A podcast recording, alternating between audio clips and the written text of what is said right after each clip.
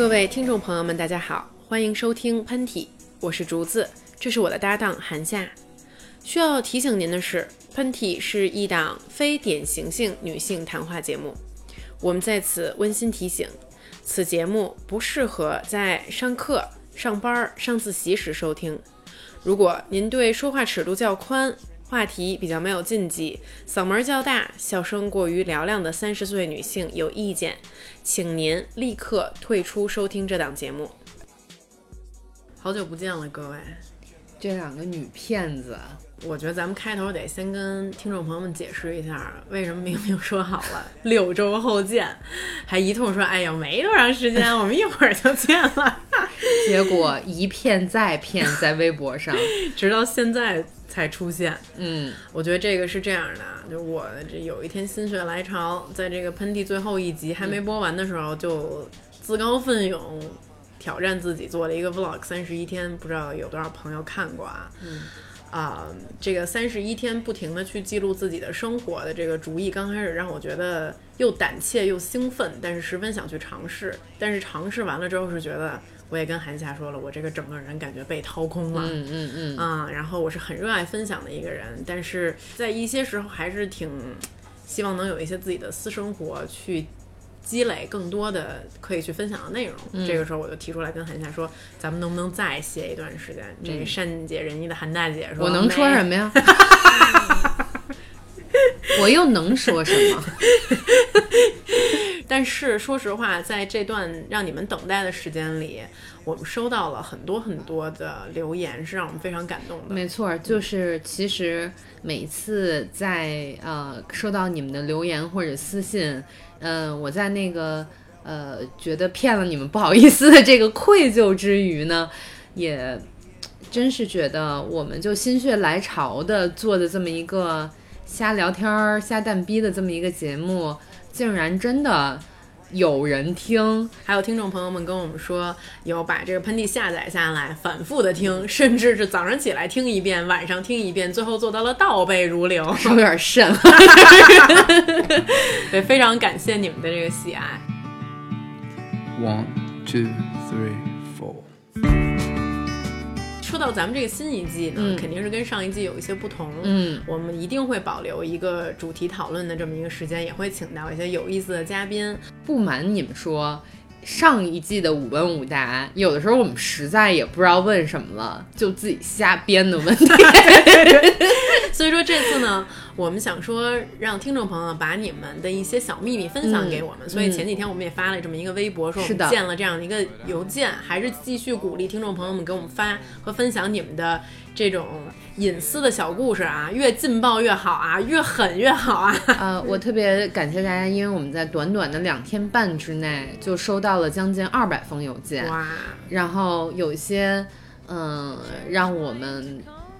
心里感到挺难受的，我们能够体会到你们的一些情绪跟心情，但有一些就是姐姐们，就是你们都干了什么？你说说你们都干了什么？这个一会儿我们会跟大家分享。那说到今天咱们第一期的这个主题呢，啊，稍微有点难以启齿，有一点难以启齿。这个话我都不好意思往外说，这跟我这性格表现的出来的这个样子实在是大相径庭。没错，就是虽然就是这点韩大姐特别，他们都叫韩大姐，谁是你大姐？是蓉蓉，特别愿意说啊。但是，但是我我明白竹子为什么，呃，她是一个能够把。呃，这个悲观的和不自信的东西，能够化用他自己的方式化解成呃好，就是向上的一面的这样一个人。嗯，对这个主题呢，我们也从 YouTube 上的一个比较热门的 tag 中得到了一些灵感。嗯，这个 tag 不知道有没有人看到过，叫做 My Perfect Imperfection，我完美的缺点。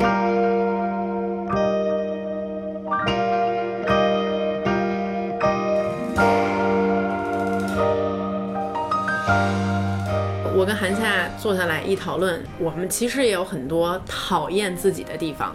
有的时候我经常会看到大家留言或者私信说：“哎呀，好羡慕你们呀，你们好自信呀。”然后好像从来都不会有那种很怯懦的时候。但是听众朋友们，这些全都是我们展示给你们我们自己其中的一面。是的，但是其实我相信每一个人都有，就是怎么样都看不上自己的那个时候。我觉得有，咱们先一人说一件吧。我就不知道你，你得说一个让我真的想不到你讨厌自己这一个方面的事情。说到这个，其实我的经验还挺多的，因为，嗯，你你们知道，就在我们我们可能有一些听众朋友现在是十八岁到二十五岁这个阶段，你们可能不知道。以前中国是没有淘宝这个东西的，中国是没有网购这个东西的。如果你要是想买啊衣服啊鞋子啊，你必须得去商场或者一些市场去买。然后我小的时候，在我六年级的时候，曾经有一段时间，我的身高是一米五三，但有一天我妈就看着我的脚就惊叫，然后后来我们去市场上一量，发现我的脚已经长成了三九。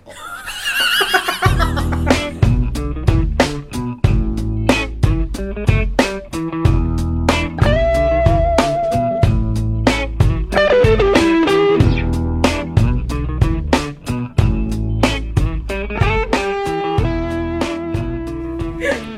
路很稳，你们能想象那个鸭蹼吗？小鸭子，小鸭子，嗯，就是那会儿的身高不高，但是脚已经那么大了，所以我只能买呃男鞋。然后当时呢，可能现在也有这种东西，就比方说那种为了图便宜，然后买一个什么 Adidas 是一假的，上面写着 Abibas，阿比达，阿比达，阿比阿比比斯，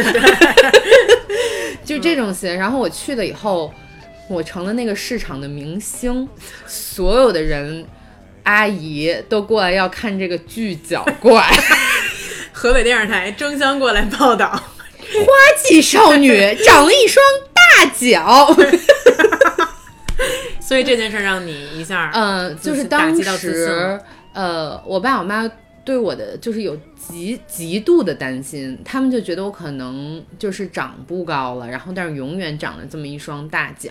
然后这这件事情，其实在我高中、初中这六年，包括我大学的时候，都受到了极大的打击，因为每一次，比方说有班级活动。或者说我们大家一起出去逛街，他们都会拿起一双小鞋来，在我面前说：“韩夏肯定会把这个鞋撑爆了。”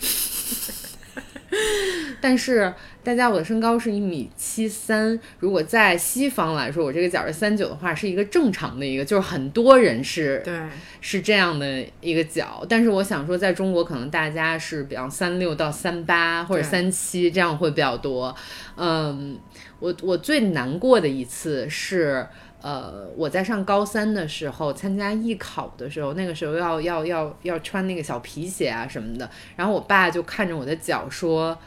哎，就是别的地方就长得还行，为什么长了一双这么丑的脚？”然后我当时特别特别的难过，我就觉得说，呃，我不知道为什么这个脚的尺寸会去影响到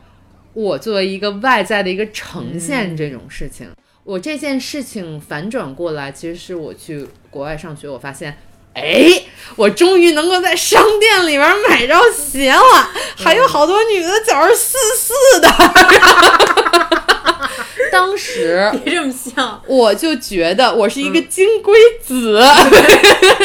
没有没有开玩笑，嗯我就觉得说，其实这个世界上有各种不同的 body shape，你有可能有不同的 foot shape，对，所以说，嗯，我我到国外以后，我这我我这件事情看得比较开了，嗯 Well, hey, there's always some good looking girls hanging around this famous place. Talking about legends now.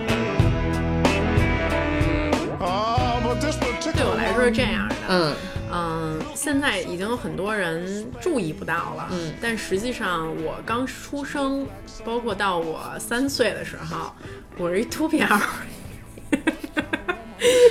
就是我，就是我所以，你们家不不仅一个图对，标，看过少爸 就知道大概是怎么回事儿。就是我妈，她原来是个护士嘛，那她给她接产的医生都是她的好朋友、同事。然后记得我妈生我那天哈，那个医生一把我捞出来，就第一句话就是：“哎，马春燕，你老公是一秃子吧？你们家孩子是一秃瓢哎。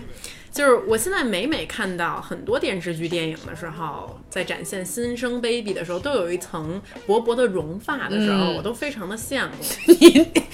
我真是什么都没有，就是一灯泡。嗯，然后小的时候，我们家保姆带我出去，别人都说：“哎，看这少林寺这小小子。”我我那个王保姆很感激他，他就会特别的愤怒说：“我们家这是小姑娘。”然后。等到我这个长大了之后呢，我的头发现在慢慢长得也比较多了，很多看着我长大的叔叔阿姨都说：“哎呀，没想到你现在头发这么多。”但是我这个脑瓜顶这块有一个很大的旋儿，嗯，就是我曾经让我非常非常自卑的一个地方，嗯，给南方的朋友解释一下哈，旋儿就是这个。呃，你头发会有一个圆形的，对，一个呃，就是你头发的生长方向的那个生长方向的，嗯，对我这个旋儿呢，可能是过于大哈，有时候看起来比较像秃顶。但是说真的，自从我成年之后，没有一个人在回过来这样去说。我觉得很多时候都是青少年的时候，你在不停的放大这个问题。然后我有一阵就真的觉得自己是一个秃顶。然后呢，就是这个情绪爆发的一个点，就是你知道。北京的小男孩啊，就是以嘴损著著称的。有一天呢，就坐在我后面的一男孩，就看我这么着仰着头在那滴眼药水儿，然后他又说：“嘿，上主，你是一秃顶哎。”北京人太说秃顶、秃瓢这两个字。对，你知道，就是我们班另外一个女生，她脸稍微有点大，然后我们跑晨操的时候，我们班男生就会跟他说：“哎，谁谁谁，你一会儿跑慢点啊，不然你一会儿该飞起来了。”就是风筝，所以就是太坏了，真的太坏了。所以头发少和这个发头顶稀疏这件事情，曾经给我造成了非常非常大的困扰。但是随着这个美发技术的这个不断的发达，还有包括后来你在营养上面啊的均衡，这个问题已经慢慢慢慢的，我也很很难，就是你说韩夏，你我看不出来，真的是看不出来啊，我一点都看不出来。所以我觉得这个很多我们非常在意的青少年龄的时候的身体缺陷，会渐渐渐渐在你成长之后得到愈合。嗯。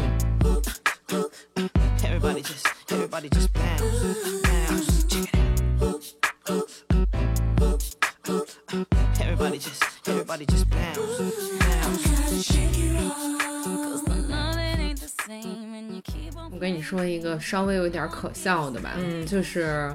我你现在也看得出来，就是我嘴边上这儿会有一点小痦子，我就一直都觉得特别可爱，就是叫小翘子，对，就是北方话，然后以前这儿也有一些，因为。这个又说到一些特别老娘们的话题，就是我这个耳朵后边有一母的，什么？你耳朵后面有一个什么？有一个母的，你看得见吗？哦，所以说啊，我看见了，所以它会有好多崽儿。对，就是这，就是年轻的年轻的朋友不要听我们，就是 就是你们如果以后见到韩导之后，可以把他那个母痦子母痦子撩出来看看，大大母痦子真的是有关系的吗？对，是有的。然后但。这个别别乱听我说，就有可能是有，有可能是没有。然后，但是我在高中的时候，我脸上的比现在还要多。这个是它又新生的，我现在有的是这母的新生的，以前有很多小的。嗯，我记得那会儿有一个男生也是非常坏，坐在我后桌，然后我转头就说，我特别喜欢一个明星，当时我特别喜欢摇滚明星，然后男生特别正经跟我说。韩夏摇滚明星不会喜欢你，因为那样太多物子了，因为脸上痦子太多了。然后当时我就不知道在哪个小报上看见广告，说可以用什么那个激，也不是那会儿不是激光，好像是一个那个烧灼烧的一个枪，可以把这个打下去。我当时就太羡慕那种光洁的那种脸蛋儿。我就去了，我发现那个地方叫保定皮肤症性病防治 有限中心。作为一个十六岁的花季少女，你们能想象我是，就是攒了好像是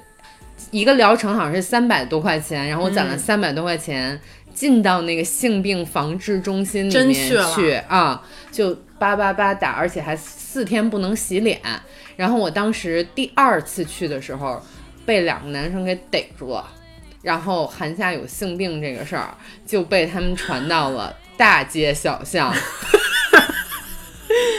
但是大家也就知道他们也知道我去打这个了嘛。然后后来后来其实我就看了一些，那我慢慢长大了以后。我就发现它还是会长出来，这个可能是存在你的基因里面，包括雀斑，包括这种小痦子，它还是会长出来的。但是我后来就发现说，其实看国外的电视啊、杂志上，我看有好多女孩都有那种小雀斑、小痦子，我觉得特别特别可爱。然后另外，如果你真的不喜欢它，你现在有一种东西叫 concealer 啊，叫遮瑕膏啊，就是你可以遮掉你不喜欢的那一个，你不你不必要因为这么一个小小的黑点，嗯，在别人看不出来的那种情况下，你特别特别的憎恨它。而且其实，呃，我觉得。你长在这个位置上有一个小点点，这个是属于你自己的小点点呀，别人可能就不会在这个位置有一个小点点。嗯，嗯，是。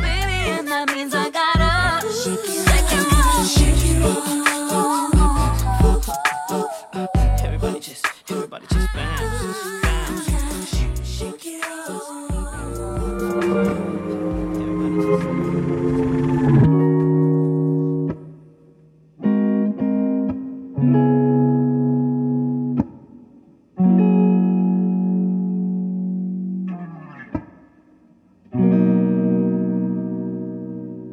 再跟你说一个啊，这个困扰其实我也说过一两次，嗯但是就是它曾经是我检视自己身体中各个缺陷的时候最明显的一个。你你有吗？我有，而且是让我最烦恼，你不要你不要说出来，让我觉得就是翻白眼儿的那种。真的没有，我跟你说，就是我看过很多 YouTube vlogger 上说他那种困扰，我觉得都没有我这个困扰大。嗯然后，并且是大多数的女生都不具备的困扰，嗯就是我天生的颈纹很重。哦，对，你知道这是我什么时候发现的吗？嗯其实不是我自己发现的，嗯就是因为我实在太迟钝、太乐观了，你知道吗？嗯是在我上初一的时候，我跟我非常非常好的一个好朋友，她是一个非常爱美的一个女孩儿，嗯有一天就跟我说，她说上周我发现有一问题，我说怎么了？他说你以后要多做扬头的动作。嗯，他说你的颈纹很重，这这种女的，她们到底发生了什么？她为什么初一的时候就能发现就？注意到这种问题了。嗯他还甚至跟我说，她说你要这样按摩什么什么之类的。然后那一天我就突然开始观察其他女孩的这个脖子，我就发现她们每一个都是光滑如初，然后每一个都没有任何的，尤其你说十几岁的小姑娘，怎么嗯可能有皱纹呢？是而且我不仅观察了我们班的女生，我还把我们年级的女生都观察了。然后那个时候我非常的难过，嗯，我就觉得说这个是我，我觉得这是我是我们全年级唯一一个有 有这个烦扰、有颈纹的女生，怎么办啊？我记得当时我初二啊，嗯我我有攒钱的习惯，我攒了可能得有一千块钱吧，哟，我去巨款，，对我去西单那个购物中心买了一个一款一款颈霜，其实这个是遗传的。那我后来有一天回家看我妈也有，我就找着这罪魁祸首了。甚至有一段时间，我有一点点憎恨马女士，就会觉得说我为什么有了这个不好的基因？当然现在想起来非常的愚蠢和可笑啊。但是当你在那个年龄的时候，你发现了你身上的一个重大缺陷，你是怎么着都跟自己过不去的。嗯，就是我日也想，夜也想这个问题，我就觉得说。说难听点儿，就那女女的还没我漂亮呢，为什么她脖子那么光滑呀？你知道吗？但是 anyway，突然有一天我看电视的时候，我有了一个重大发现，怎么了？好多明星都有，不是，嗯我发现有一个特漂亮的女明星，她演过一个非常非常知名的电视剧，叫《还珠格格》，她也有颈纹。这个人叫做范冰冰。哦，不好意思，在这个时候我出卖了范冰冰小姐，但是我想跟你说一声谢谢。嗯就是当你在我初中非常烦恼的时候，让我觉得说我在全年级都找不着一跟我一样的人，范冰冰跟我一样。所有颈纹。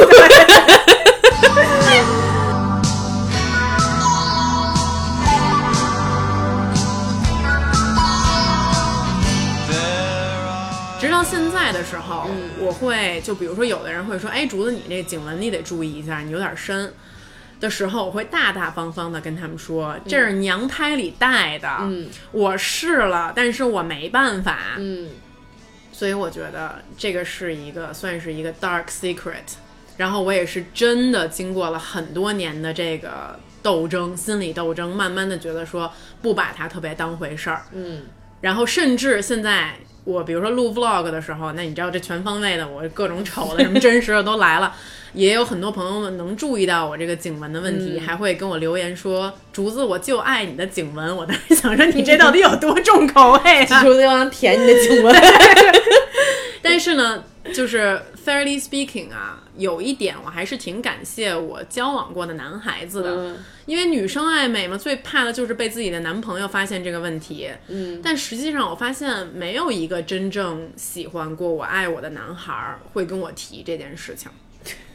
你知道吗？嗯，所以我觉得就是说，很多我们特别自己去在意的缺陷，实际上可能会被你另外的一些优点所掩盖，而变得没有那么明显。反而你自己对他的纠结，会让他变得更加的丑陋。另外，我觉得如果说你身边有朋友、有爱人，或者是比较亲近的人，对你的缺陷非常非常的吹毛求疵，然后也要去挑你的毛病的话，我觉得这并不是真正的朋朋友没错，或者是爱人。曾经我记得我写过这么一篇微博啊，真的是我现在还能记到那天的感受。就有一天我十四岁的时候，我上寄宿学校，我然后我妈。呃，来接我，她那个时候把我一个人放在车里，她去买什么东西了。那天阳光特别好，我就把那个车的那个镜子这样掰下来，看着我自己，然后我就说，我怎么这么丑啊？真的，说真的，我就看着我的颈纹，然后看着我身上一些其他的缺点，看到我的秃顶，怎么跟一个乌龟一样？一个秃顶的乌龟，没错。然后可能我那时候觉得我自己腿还是有点儿那个不够直，然后小腿太粗，等等等等啊，就是一些被放大的所有的少女缺陷。而且我当时数了，我一共有十四个缺点，我还特地记下来了。然后我那个时候看那个阳光，我想说阳光这么的明媚，却把我的所有的缺点照得这么明显，我是这么的郁闷和自卑。嗯但是不知道，我觉得还就是说。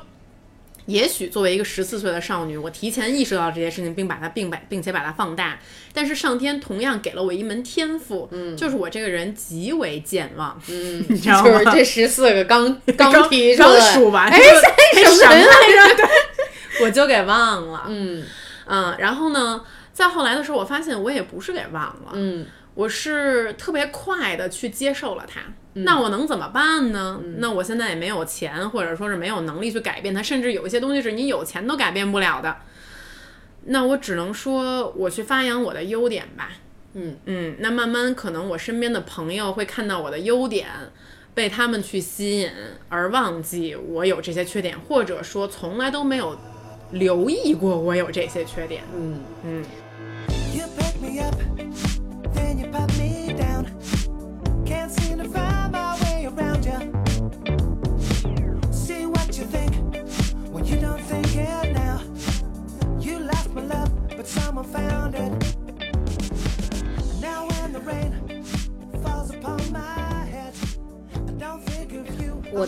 前一段时间曾在微博上分享过一个事情，就是，嗯，我曾经有过很长一段时间的心魔，就是我因为自己胖这件事情，我不想要出门，然后我会编各种各样的理由。比如说那个我爸病了呀什么的，然后说完了以后往地上跪一会儿，因为就是 那种惩罚自己，因为不能让这件事儿成真。嗯嗯嗯，而且这个事情一直持续到二十六七岁吧，或者说，呃，我就说我病了呀，或者说我今天嗯有事儿啊什么事，但是其实只有一个问题，就是我觉得我自己胖，然后我当时会，嗯、就是每次想完了以后，我那地上就铺着各种七八套我试的衣服，然后我就在那儿，我就在我的衣服里边大哭。嗯，这个是我曾经的一个心魔，我没有办法去除。其实到现在我也有这个问题，但是我只不过是我的坚强能够把它战胜了，或者说是我现在能够比较舒服的能跟这种情绪相处了。就是其实，在你们，呃，我觉得我跟竹子可能算是，他是算是比较健忘、比较乐观的人，我可能觉得是我的表达能力或者我的想要去就是我想去做一件事情的能力，会有的时候会把我这个很黑暗或者很狭隘的这个情绪打败。但是其实你们真的不要难过，像我们这样的人也会有跟你们一模一样，或者是比你们还要狭隘、还要黑暗、还要愚蠢的那种想法。就比方说这种。邵邵静竹在阳光下数出了自己的十四个十四处罪恶。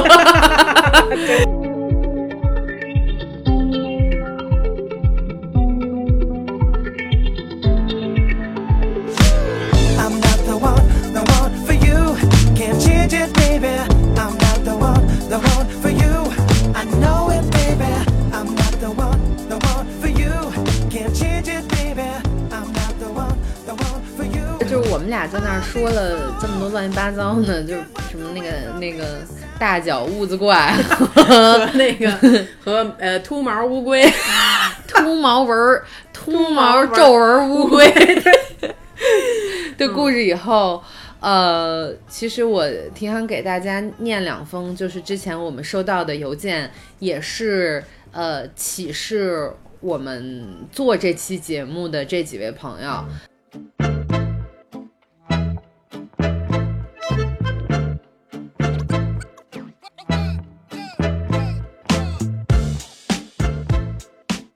呃，这个是我们新做的一个环节，也就是跟你们发的邮件息息相关，叫做“你的秘密”。呃，然后这次没有被读到的听众朋友没有关系，其实我们一直都会把你们的呃信留下来，然后在贴近的这个主题里面，我们还会涉及到，而且我们每一封都会有很认真的看，这个你们放心。嗯，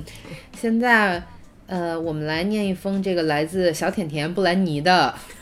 这名字是真的假的呀？刚编的。刚编的，就是来自小甜甜布兰妮的、呃一个秘密啊，嗯，来听嗯听小甜甜的故事。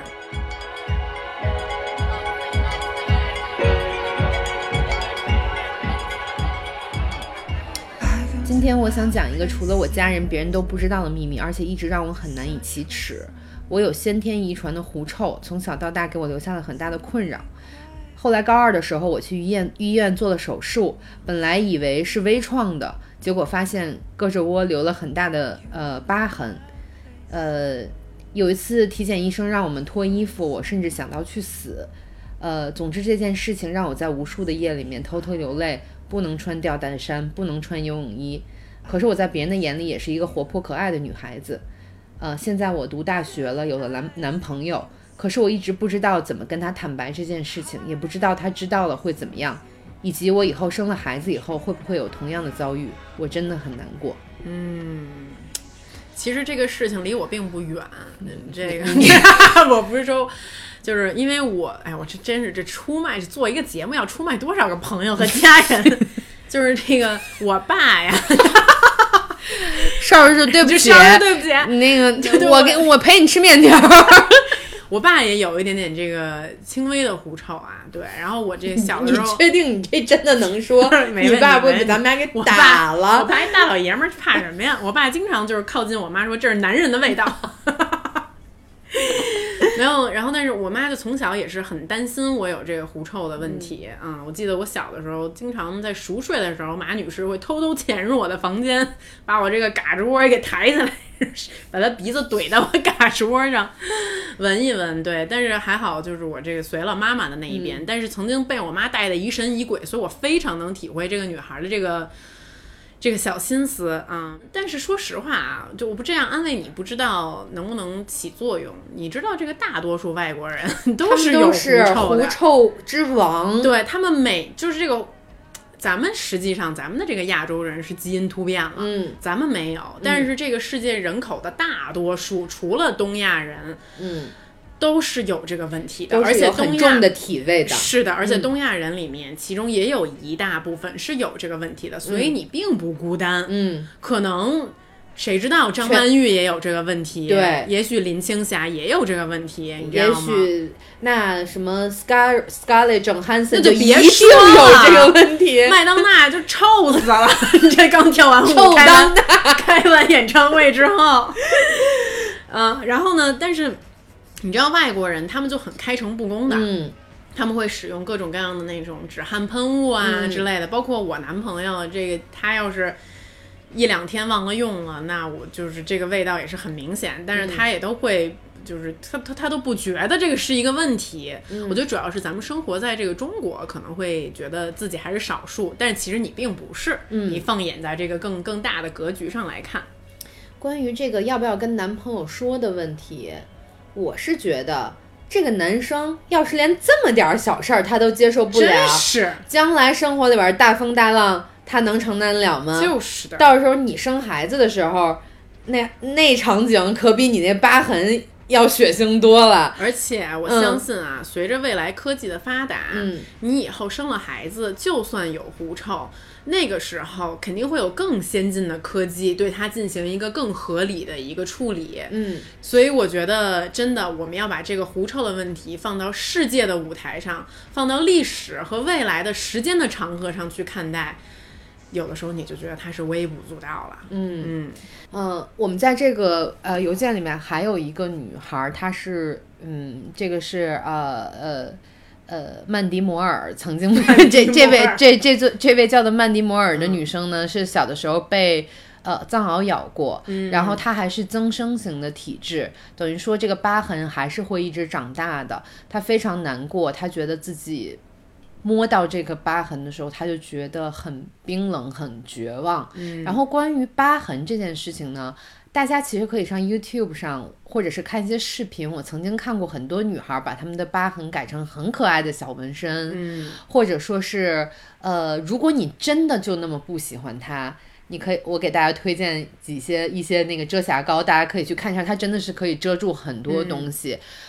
但是我觉得最健康的一个办法，就是你可以把你的故事分享给很亲近的人。你被一条狗咬过，好多人都有过这种情况，有些人也有过快生死的这样、快濒死的这样一个经历。所以我觉得，嗯，如果你分享的那个人是以笑话的态度面对你，这个人以后可以远离了。就是一人渣。对，嗯嗯。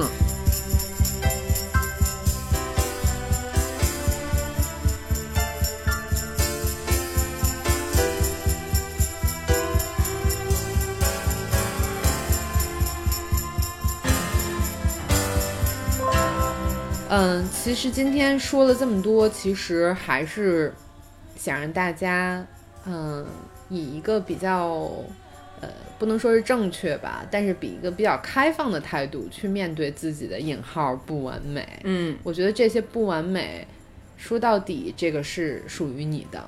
你怎么你你选择什么样的方式去跟他相处，这个是你自己决定的。是的。嗯我其实还挺喜欢这个话题的，嗯呃，然后我也很喜欢女孩儿有非常开放的态度来分享她的不完美。其实我相信韩夏也是，今天可以来坦诚的这个跟你们坦诚的这个勇气，也来自于其他人的勇敢。嗯，所以我希望能有更多的女孩儿在这件事情上变得更勇敢。也许你可以在今天咱们这条喷嚏下面给我们留言，分享你的不完美。是那我相信，第一，也许你是说出来是一种解脱，嗯啊、那对于别的女孩看到也是一种鼓励。呃，再给大家分享一个场景吧。我曾经，我彻底改变的那一天，是我曾经在纽约的大街上走，我看到一个看起来有一百六七十斤的那样一个女孩儿，她这个体重在我们中国的审美里面已经是胖了，但是我记得她穿了一条特别漂亮的小黑裙子，然后她滑了一双旱冰鞋，嗯然后特别特别自信的涂了一个大红唇，在那个街上我旁边一闪而过。我当时觉得她太美了，就是是我见过最美的几个女性形象里面之一。我觉得，呃，怎么去找到自己的闪光点，并且不惧怕去暴露自己所谓的那些不完美，其实是我们一直得去研究的一个课题。嗯。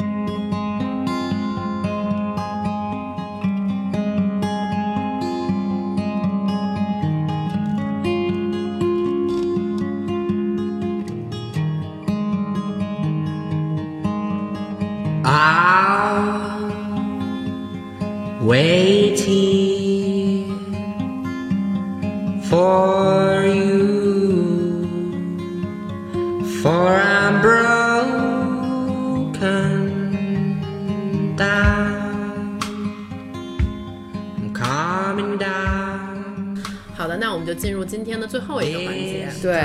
这最后一个环节还是一个推荐的一个环节。是的嗯但是这次呢，我们给它起了一个非常文艺、优雅，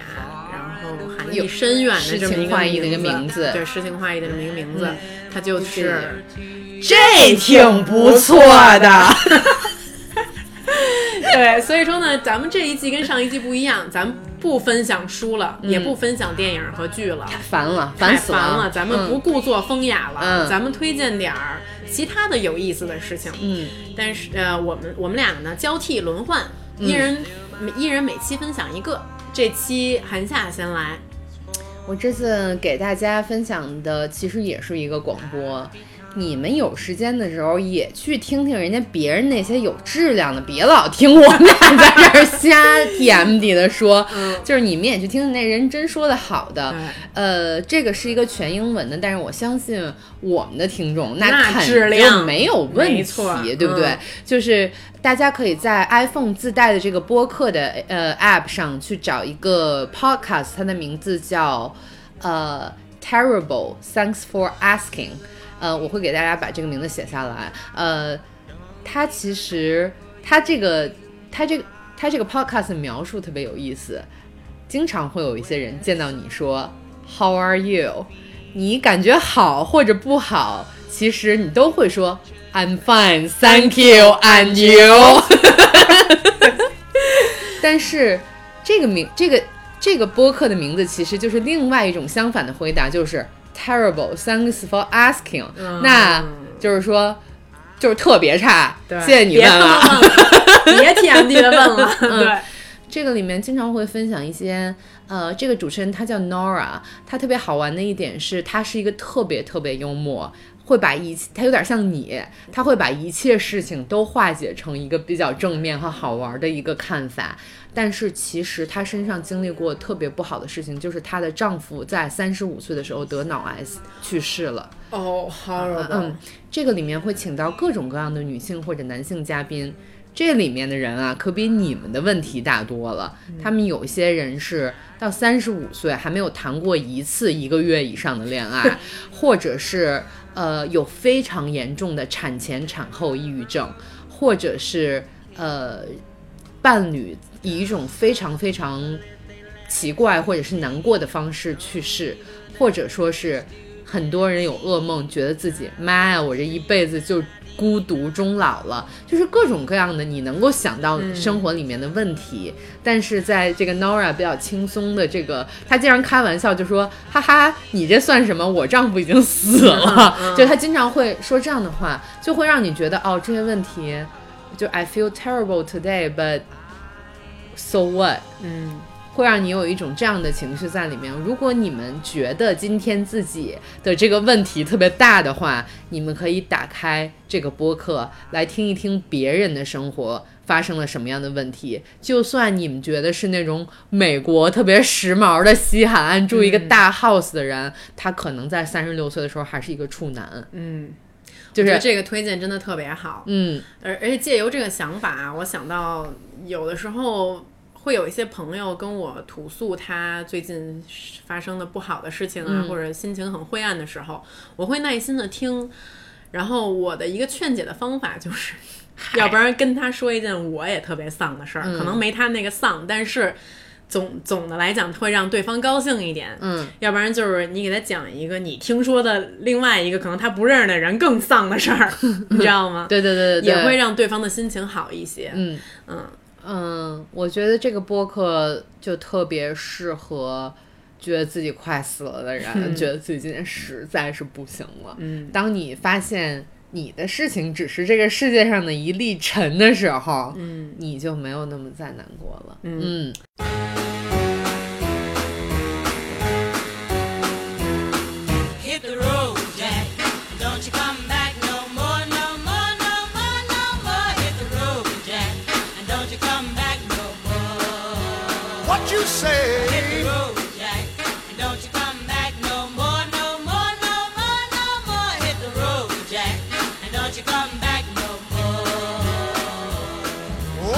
咱们今天的喷嚏就是这样。是我我们非常，我们希望呢，听众朋友喜欢我们这个新一季的喷嚏、这个格局，然后这个内容，嗯啊、和上一季喷嚏一样，我们的播出时间呢还是每周日的晚上八点半。嗯，嗯、希望我们可以给你带来一个好心情的周一，嗯，陪伴你一起打开新的一周。你们一定要相信我们，我们认为自己在做一件非常有意义的事。真的吗？是的，是的，是的，嗯，嗯，我们也希望我们的这些闲言碎语和老娘们儿似的碎碎念，能够能够给你们真的带来一点好心情，或者是一段有意义的时间，好吧？哎嗯，好的，谢谢你们。那我们下周再见。下周再见，拜拜拜拜